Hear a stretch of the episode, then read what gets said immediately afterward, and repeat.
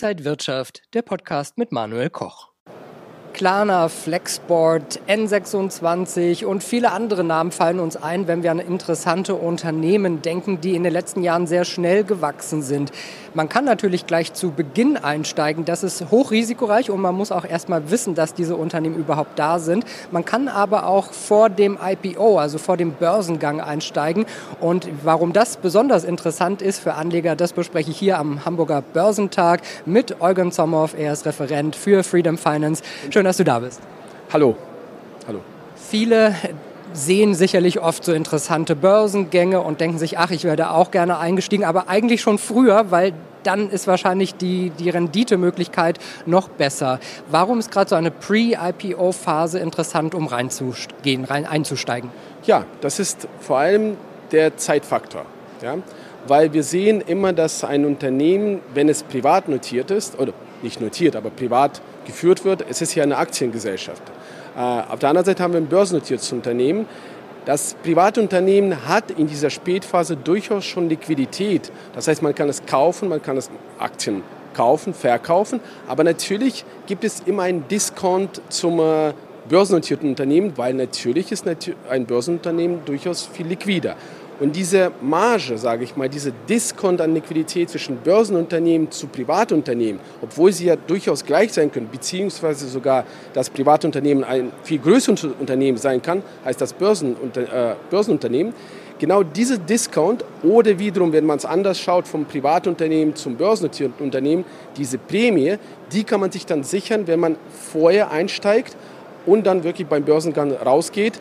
Wichtig ist natürlich aber, wir sprechen immer über diese letzte Phase, über diese Last Mile, weil das muss man immer ganz klar trennen von den früheren Phasen wie äh, Startup, wo die Startups sich tummeln mit Seed Capital, Venture Capital, die mittlere Phase von Private Equity. Also wie gesagt, Late Stage Private Equity, Last Mile, die Möglichkeit, sich noch diese, dieses, diese Prämie zu sichern zwischen äh, weniger liquid, aber schon solide und liquid und im Idealfall genauso solide.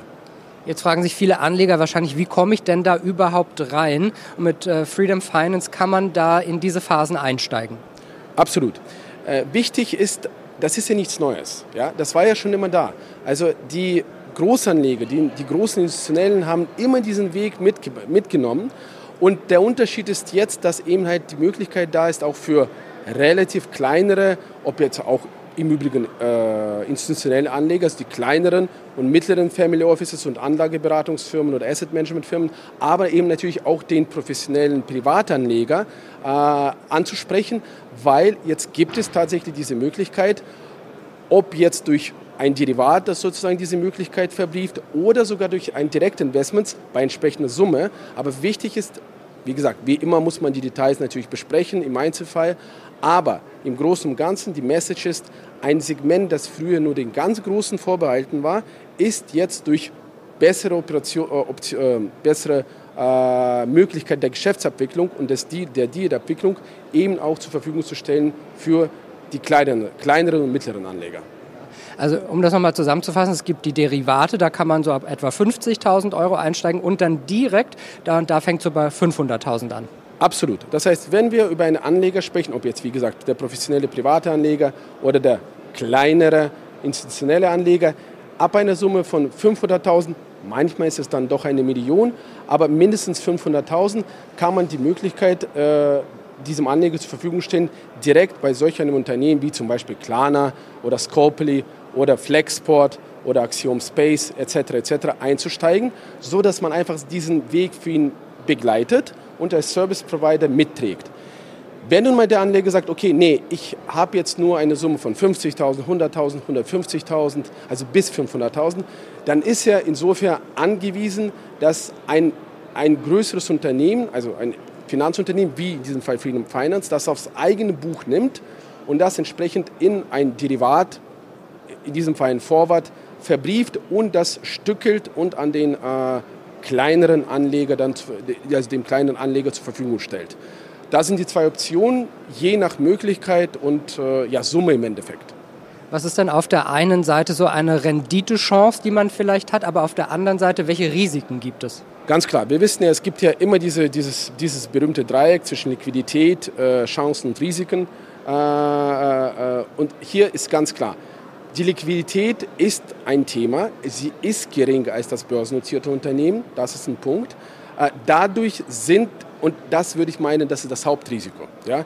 Klar, das, das generelle Risiko eines Aktieninvestments ist immer, dass jedes theoretische Unternehmen auf der Welt auch mal pleite gehen kann, selbst das größte Unternehmen der Welt. Aber wirklich das, weil wir hier aber über relativ große Unternehmen sprechen und relativ schon solide Unternehmen, ist wirklich wahrscheinlich das Hauptrisiko, ist das Risiko der Liquidität. Das heißt, es kann sein, dass man eben auch mal nicht so dass man nicht sofort rausgehen muss. Das ist schon etwas, was man für einige Monate bis vielleicht sogar Jahre planen muss. Das ist der Hauptpunkt. Aber der Preis dafür, für dieses Risiko der Liquidität, ist eben die Rendite. Und diese kann durchaus im zweistelligen, in manchen Fällen, zumindest in den, im, im Jahr 21, ja, wo wir dann die Börsen gesprudelt haben, sogar teilweise im dreistelligen Bereich. Aber das ist, und das möchte ich nochmal betonen, das ist jetzt keine, kein Wunschdenken, das ist eine konsequente Logik dessen, dass natürlich auch entsprechende Risiken da sind. Ja, das muss man verstehen. Und das ist die, das Liquiditätsthema. Ja. Sehr interessantes Thema. Dankeschön, dass Sie uns da heute Einblick gewährt haben. Eugen Sommerf, Referent für Freedom Finance. Und danke Ihnen und euch, liebe Zuschauer, fürs Interesse. Alles Gute und bis zum nächsten Mal. Sehr gerne. Wiedersehen. Und wenn euch diese Sendung gefallen hat, dann abonniert gerne den Podcast von Inside Wirtschaft und gebt uns ein Like.